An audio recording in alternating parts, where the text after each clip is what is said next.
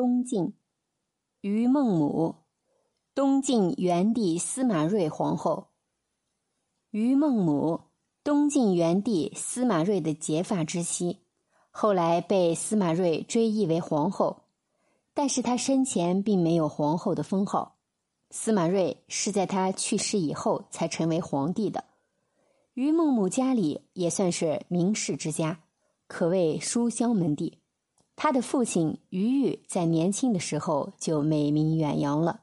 后来周俊想聘他为官，但他没有从命，最后就任一个南阳王文学的官职。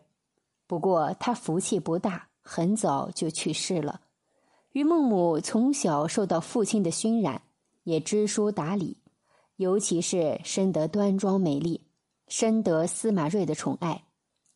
司马睿世袭琅琊王，他也是司马懿的后代，但是却并不是嫡长子的血脉延续下来的，所以地位比嫡长子们的世袭地位要低一些。他因此也很低调，不参与激烈的政权纷争。结果得以保全他自己的实力，于是嫁给司马睿以后，夫妻感情特别好。司马睿一直非常宠爱她，但是事情总是有所缺陷。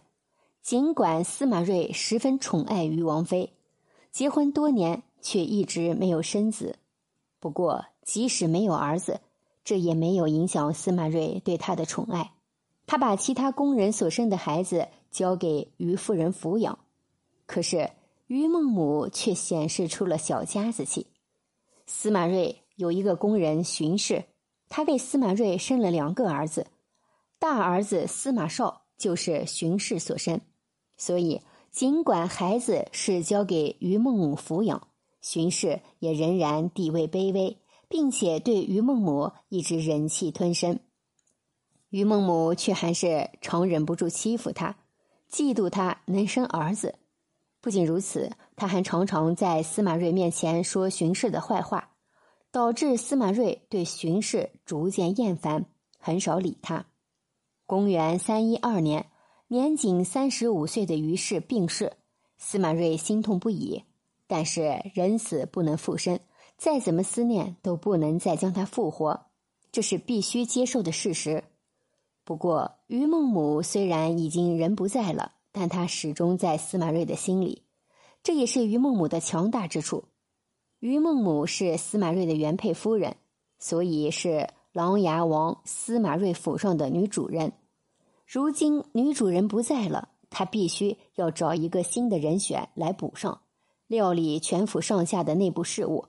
但是因为于孟母生前对他的其他妃子和妾都有不满，司马睿打算重新在外面。找一个可以主事的人，于是选择了寡妇郑阿春。郑阿春让司马睿很满意，但他也仍然没有能够占据于孟母在他心里的地位。司马睿称帝以后，追封于孟母为皇后，上谥号为元敬皇后，郑阿春为夫人。终其一生，郑阿春都没能取代于孟母在司马睿心中的核心地位。于孟母。对于司马睿来说，实在是太有魅力了。